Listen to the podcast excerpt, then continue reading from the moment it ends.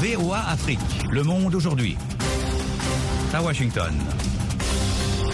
Bonsoir à toutes et à tous. Au micro Mohamedou Oumfa pour vous présenter Le Monde aujourd'hui, édition du mercredi 3 janvier 2024. Il est 18h30 temps universel. Voici le sommaire. L'ancien président sierra-lyonnais Ernest Bai Koroma inculpé pour son rôle présumé dans une tentative de coup d'État selon le gouvernement. Des centaines de personnes ont manifesté ce mercredi dans la capitale somalienne pour dénoncer un accord entre la région séparatiste du Somaliland et l'Éthiopie. Au Nigeria, au moins 15 personnes ont été tuées dans des attaques djihadistes lors du Nouvel An dans l'état de Borno. Plus de, 100 plus de 100 morts en Iran dans une double explosion ayant ciblé une cérémonie d'hommage au général Qassem Soleimani, architecte des opérations militaires iraniennes au Moyen-Orient. Le ministère russe de la Défense annonce avoir récupéré 248 soldats dans un échange de prisonniers avec l'Ukraine. Dans une dizaine de minutes, les nouvelles économiques avec Nani Talani et les sports présentés par Yakuba Ouedraogo. Mais pour commencer, le journal. Des centaines de personnes ont manifesté ce mercredi dans la capitale somalienne Mogadiscio pour dénoncer un accord entre la région séparatiste du Somaliland et l'Éthiopie, offrant à ces dernières un accès à la mer. L'Éthiopie a assuré que l'accord ne transgresse aucune loi et qu'elle ne va pas reconnaître le Somaliland, mais qu'elle mènera une évaluation en vue de prendre position sur les efforts de la région séparatiste pour obtenir une reconnaissance internationale. Nani Talani les manifestants ont brandi des pancartes clamant Pas un pouce de notre territoire n'est à vendre, nous ne renoncerons pas à un pouce de notre terre, ou encore La Somalie appartient aux Somaliens. À Mogadiscio, des centaines d'habitants, dont de nombreux écoliers, se sont réunis au stade Kounis. Ils ont chanté des slogans hostiles au président somalilandais Moussebihi Abdi et au premier ministre éthiopien Abiy Ahmed. Le gouvernement somalien dénonce un texte illégal, nul et non avenu. Il promet de combattre par tous les moyens légaux l'accord qu'il qualifie d'agression et de violation flagrante de sa souveraineté. D'après l'Éthiopie, l'accord maritime ne transgresse aucune loi. Il lui accorde l'accès à 20 km de côte dans la République autoproclamée du Somaliland sur le stratégique golfe d'Aden pour une durée de 50 ans. Selon Addis Abeba, l'Éthiopie y bénéficiera d'une base navale permanente et de services maritimes commerciaux dans ce golfe grâce à un accord de location. Le président somalilandais Moussé Bi Abdi a affirmé qu'en échange, l'Éthiopie va reconnaître formellement la République du Somaliland, ce qu'aucun pays n'a fait depuis qu'elle a proclamé unilatéralement son indépendance de la Somalie en 1991. L'ancien président sierra-lyonnais Ernest Bai Koroma, qui a dirigé le pays de 2007 à 2018, a été inculpé ce mercredi pour son rôle présumé dans les événements du 26 novembre, qualifié de tentative de coup d'État par le gouvernement. L'ancien président est inculpé de quatre infractions, dont trahison et dissimulation de trahison, a indiqué un communiqué du gouvernement signé par le ministre de l'Information. Aux premières heures du 26 novembre, des hommes avaient attaqué une armurerie militaire, deux casernes, deux prisons et deux postes de police. Les combats avaient fait aux 21 morts, 18 membres des services de sécurité et trois assaillants, selon le ministre de l'Information. 80 personnes ont été arrêtées en lien avec ces événements, majoritairement des militaires, selon les autorités. Au Nigeria, au moins 15 personnes ont été tuées dans les attaques djihadistes lors du Nouvel An contre deux villages de l'État de Borno. Les précisions avec Yakuba Wedraogo. D'après des habitants, les assaillants habillés en soldats sont arrivés lundi à bord de plusieurs camions équipés de mitrailleuses et des motos dans les villages de Gatamarwa et Chiha, près de Chibok, ouvrant le feu sur les villageois, dont un groupe de personnes revenant d'un enterrement. Ils ajoutent que les djihadistes ont aussi kidnappé une jeune femme à Chiha. Outre les meurtres, les insurgés ont emporté de la nourriture et incendié des maisons dans les deux villages, selon Ayuba Alamson, un responsable de la population de Chibok. Nahum Dasso, porte-parole de la police de l'État de Borno, a confirmé l'attaque mais n'a pas fourni de détails ni donné le bilan des victimes. Pour l'heure, aucun élément ne permet d'identifier clairement la faction djihadiste qui a mené ces assauts. Dans la région, le groupe islamiste Boko Haram et sa faction rivale, l'État islamique en Afrique de l'Ouest, mènent tous deux des raids contre la population. Depuis le début de l'insurrection djihadiste en 2009, le conflit a fait plus de 40 000 morts et 2 millions de déplacés au Nigeria et déclenché une crise humanitaire, selon l'ONU.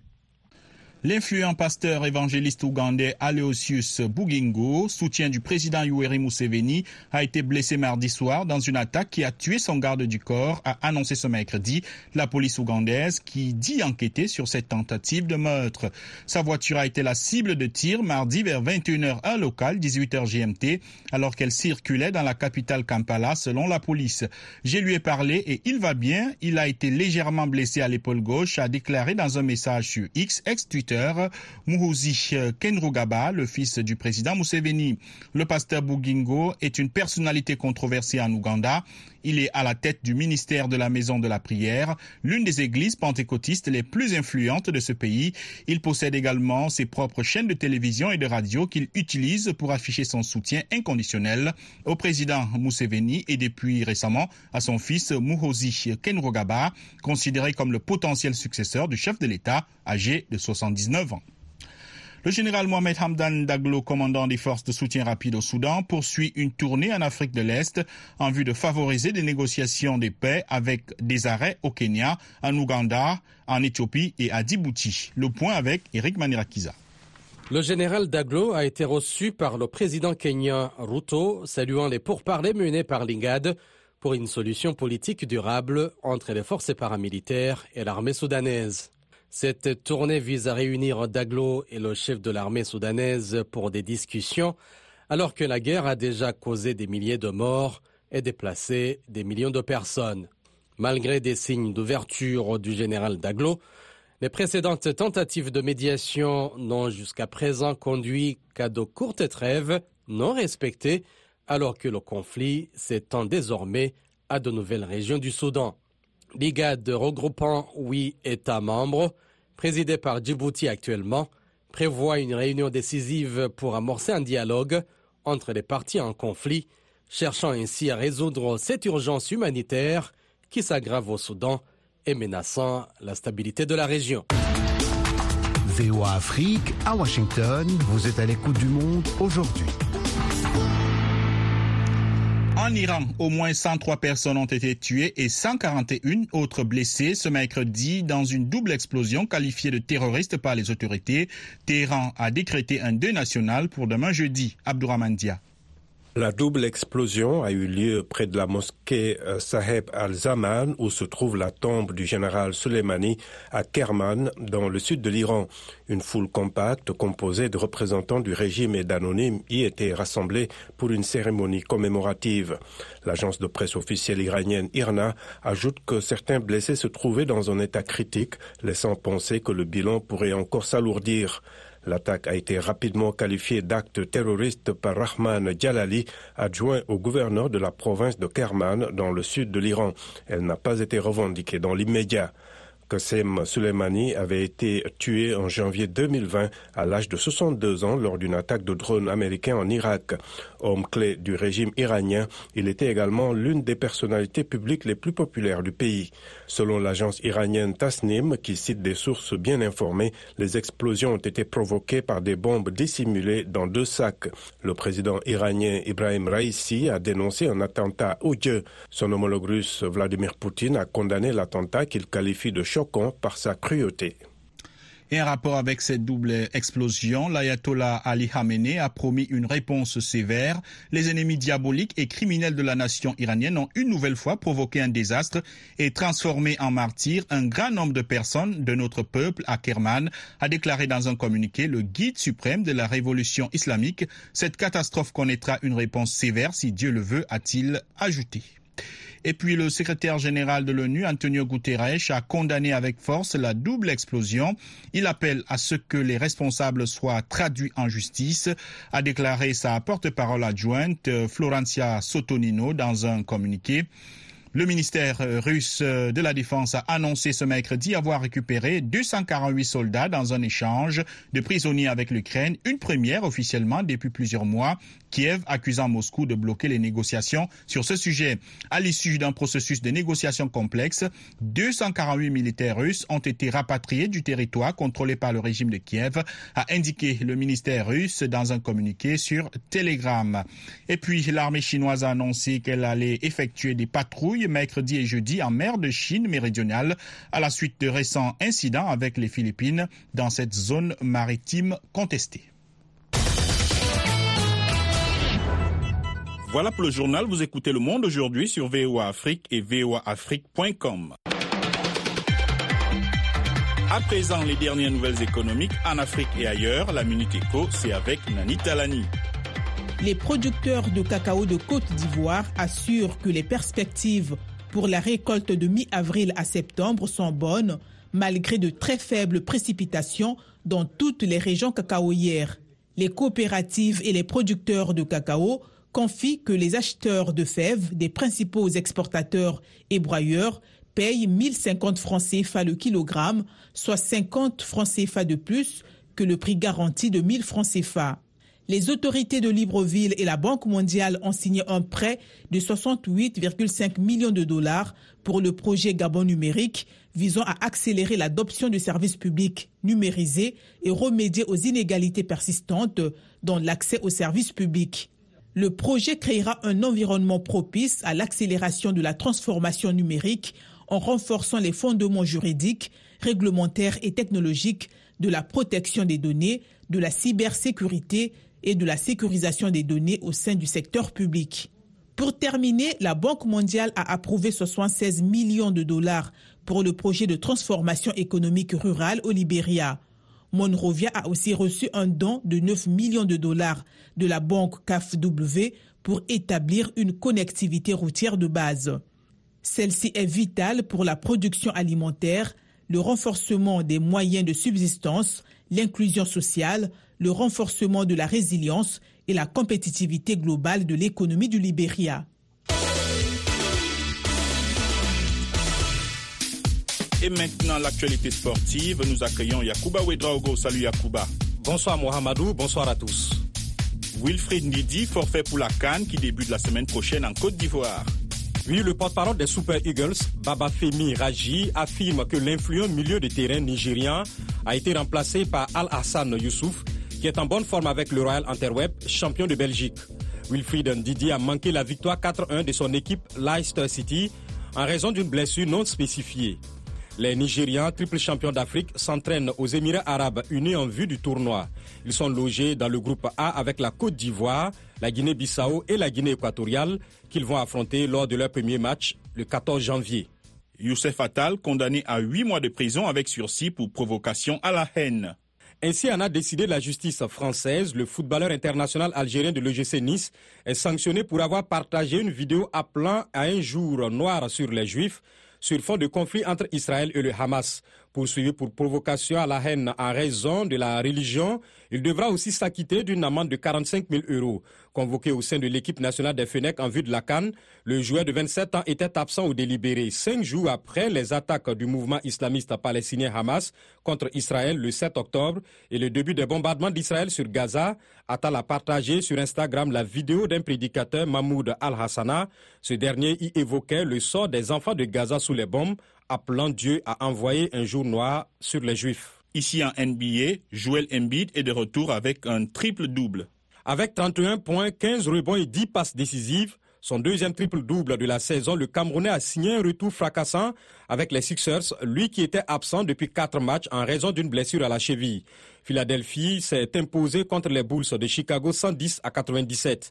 En revanche, les 20 points de victoire Wambanyama n'ont pas suffi. San Antonio, dernier de la conférence Ouest, a encaissé sa 28e défaite sur 33 matchs de la saison, s'inclinant sur le parquet des Memphis Grizzlies 106 à 98. Oklahoma City a battu les Boston Celtics 127 à 123, leader de la conférence Est qui restait sur six victoires consécutives. De son côté, Golden State s'est repris à Orlando, les Warriors 11e de la conférence Ouest et qui restait sur une troisième défaite d'affilée ont gagné à Orlando 121-115. Charlotte retrouve aussi le goût de la victoire. Après 11 défaites consécutives, les Hornets ont retrouvé le chemin de la victoire chez les Sacramento Kings 104 à 111. La Nouvelle-Orléans et ses pélicans n'ont fait qu'une bouchée des nets de Brooklyn, 112-85. Merci Yakuba.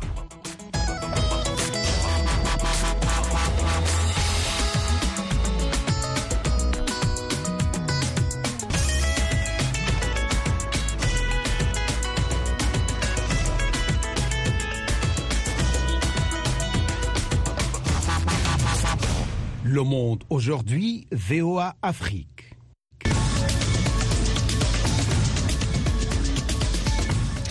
Vous êtes à l'écoute du monde aujourd'hui sur VOA Afrique. Mohamedou Oumfa, toujours avec vous. Maintenant, la partie magazine. Durement touché par une crise sécuritaire, le Burkina Faso constitue un environnement difficile pour les journalistes avec des questions telles que le viol et la violence sexuelle, des sujets souvent tabous. Mais la journaliste Mariam Ouedraogo s'efforce de fournir une tribune d'expression à travers ses reportages aux personnes touchées. De passage à Washington pour recevoir un prix, elle a parlé de sa carrière avec Salem Salomon de la VOA. Le récit est de Blanche Sanou. Basée à Ouagadougou, la capitale du Burkina Faso, Mariam Ouidraogo se concentre sur ses reportages pour le quotidien Sidoya. La journaliste burkinabé a bâti sa carrière en mettant en lumière des problèmes sociaux souvent négligés qui affectent sa communauté. Dans ses reportages sur l'éducation, la santé et l'insécurité, elle s'intéresse à la manière dont les femmes, les enfants et les personnes handicapées sont touchées.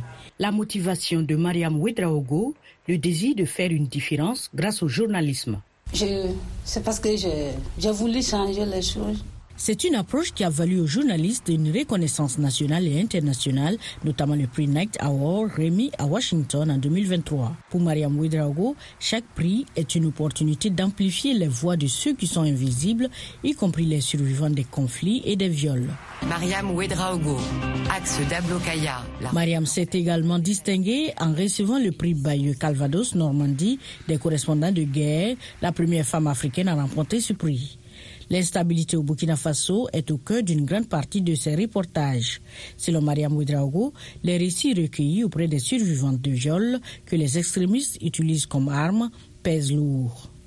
C'est inimaginable ce qu'elles ont enduré comme, et comme souffrance et moi, ça me marque. Quel que soit qu'il y ait grossesse ou pas, le simple fait qu'elles soient agressées sexuellement, et souvent par plusieurs, Mariam Ouedraogo évoque aussi ses propres luttes contre ce que l'on appelle communément le stress post-traumatique. Je me voyais violée à leur place. Ça veut dire à chaque récit, chaque cas, c'est comme si je me faisais violer à leur place.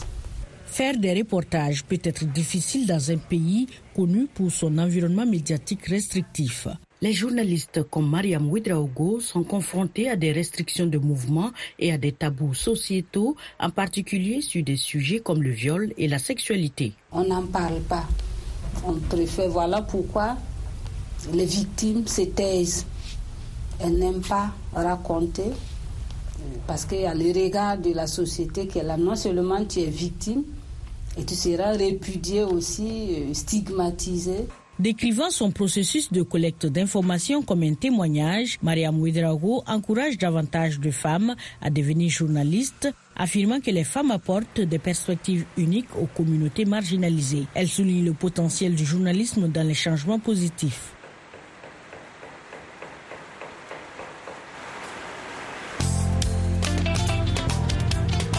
FM 102, c'est VOA Afrique à Dakar au Sénégal, 24 heures sur 24.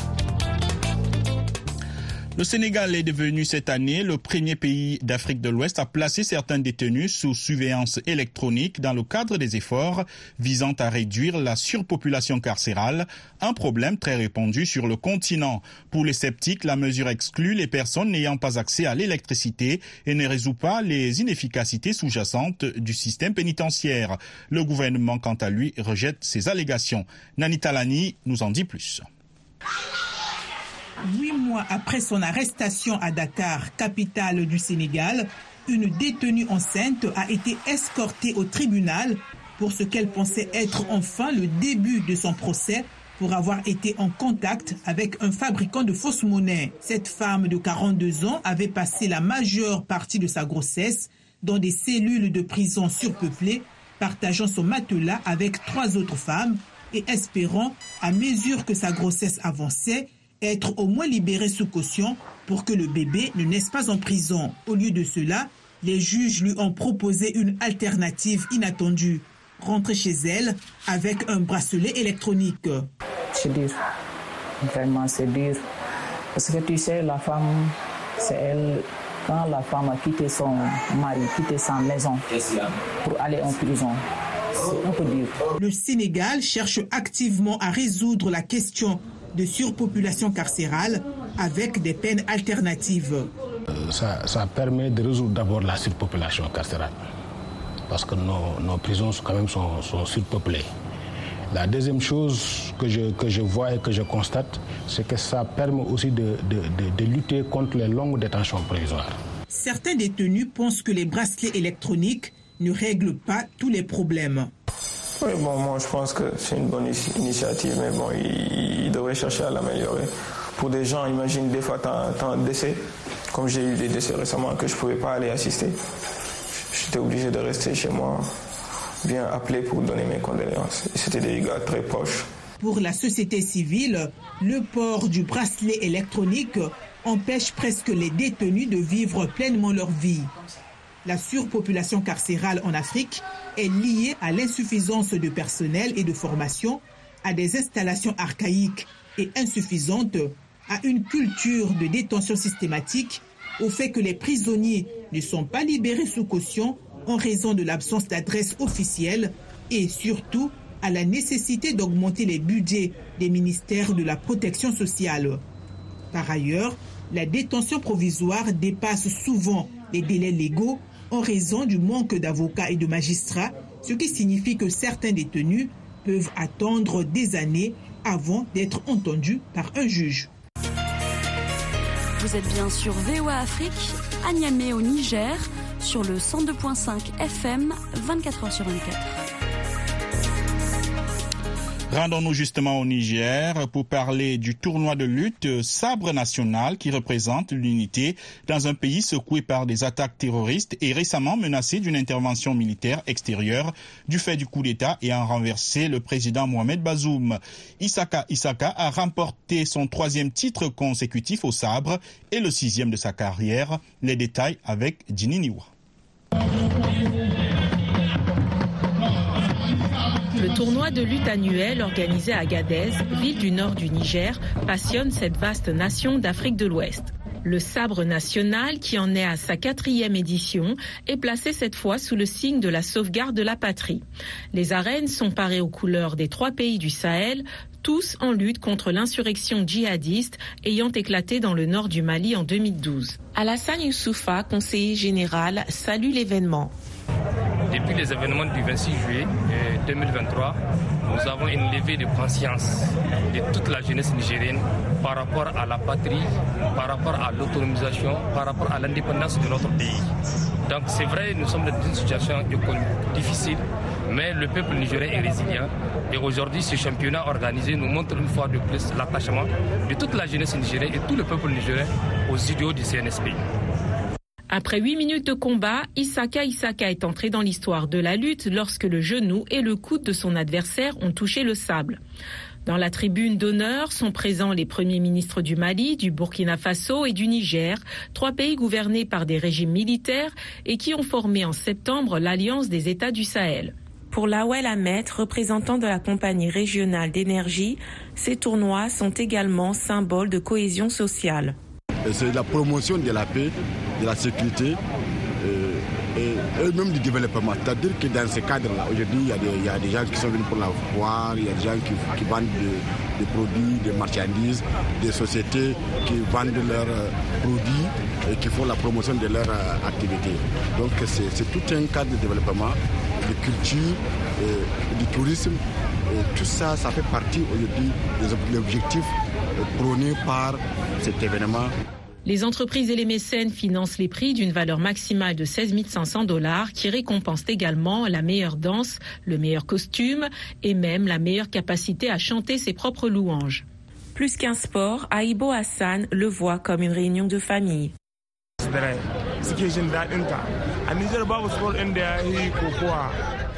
Au Niger, la lutte traditionnelle est le sport roi. C'est le plus aimé. Nous l'avons hérité de nos ancêtres. Donc c'est normal que les gens s'accrochent à ce sport traditionnel qui unit les Nigériens. Grâce à la lutte, nous nous connaissons tous. Nous tissons des relations solides. Nous formons une même famille. C'est le ciment de l'unité. Le tournoi intervient au terme d'une année mouvementée pour le Niger qui a vu des militaires prendre le pouvoir le 26 juillet. Autrefois pratiquée par les villageois pour marquer la fin des récoltes, la lutte traditionnelle est devenue un sport professionnel dans les années 1970. VO Afrique, c'est 93.1 FM au Tchad. Direction Djamena au Tchad, où le nouveau Premier ministre de transition, Succès Masra, a rapidement dévoilé son équipe gouvernementale chargée de résoudre les crises internes et d'organiser des élections. Ce gouvernement doit restaurer la stabilité et persuader les enseignants à reprendre les cours après une longue période de fermeture des écoles. Pour une analyse, Eric Manirakiza a joint Addis Abeba le professeur et écrivain tchadien Koulsi Lamko. Euh, cela donne l'impression d'un nouveau souffle à s'y méprendre. Euh, mais il s'agit euh, véritablement simplement de légitimer la succession dynastique au Tchad. Hein. Pour beaucoup de patriotes tchadiens et de panafricanistes, c'est un non-événement, une espèce de remake du déjà vu. Mais ce qui est intolérable, c'est que l'on passe sous trappe de centaines d'enfants martyrs très sauvagement assassinés en octobre dernier. On libère les assassins, on absout les donneurs d'ordre, et, tout cela pour euh, en arriver là. Et euh, quant à la constitution promulguée, finalement, euh, combien de Tchadiens l'ont lu? Encore un de ces textes issus vermoulus de copier-coller d'articles auxquels le peuple ne comprend rien, rédigé par un parrain de constitutionnalistes, payé certainement à prix d'or, satellisé par quelques hommes de loi douteux. Il faudra bien le dire, euh, l'aboutissement d'une chronique de constitution annoncée. Hein. Euh, un référendum se tient, on n'en attend pas du tout le résultat et euh, voilà, on met en place un gouvernement. Comment évaluez-vous la capacité de ce nouveau gouvernement sous la direction de Succès Mastra à résoudre les crises multiples auxquelles est confronté aujourd'hui le Tchad? Je n'attends pas non plus grand-chose euh, de ce qui pourrait euh, changer véritablement euh, le pays. Parce qu'au Tchad, l'histoire bégaye toujours. Et on a raté une fois de plus l'occasion de refonder le pays pour partir sur des bases épurées de sorte que l'on puisse mettre fin à toutes ces violences-là. Tant que l'on n'aura pas compris hein, que seul un État fédéral pourra résoudre les problèmes d'hégémonie clanique, de corruption larvée et de suprématie d'un clan, de clientèle, rampant, ben, on continuera à être ce paquebot euh, du désert. Dans quelle mesure l'inclusion de Succès Mastra à la tête du gouvernement euh, peut-elle répondre aux attentes des partenaires internationaux du Tchad et contribuer à stabiliser la situation politique et sociale du pays, notamment la préparation des élections de fin de transition? Les partenaires internationaux, on n'en attend rien. Ce que l'on souhaiterait, c'est qu'enfin, euh, le Tchad euh, ait euh, une certaine souveraineté qui permet que le peuple lui-même organise son développement. Et, on est loin d'être libéré de ce système france-africain avec ses officines lugubres et occultes qui a pris en otage hein, nos souffles, nos têtes et nos bras et c'est cela qu'il faut stigmatiser. Euh, quant à la préparation des nouvelles élections, je ne suis pas Madame Soleil, mais on peut bien s'attendre à ce que l'on nous annonce très bientôt que euh, la transition a été prolongée de quelques années encore. C'était Koulsi Lamko, professeur et écrivain tchadien. Il a été joint à Addis Abeba par Eric Manirakiza.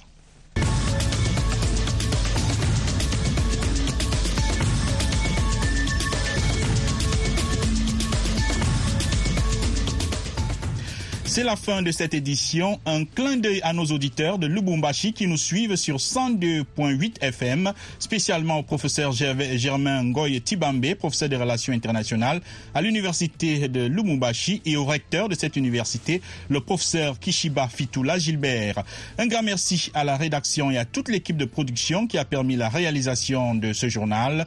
Au micro, Mohamedou Oumfa, ainsi va le monde aujourd'hui. Plus d'informations 24 heures sur 24, c'est sur notre site internet www.voaafrique.com sans oublier nos différentes, nos différentes plateformes digitales Facebook, YouTube et X, autrefois Twitter. Merci de rester à l'écoute des programmes de VOA Afrique. Au revoir.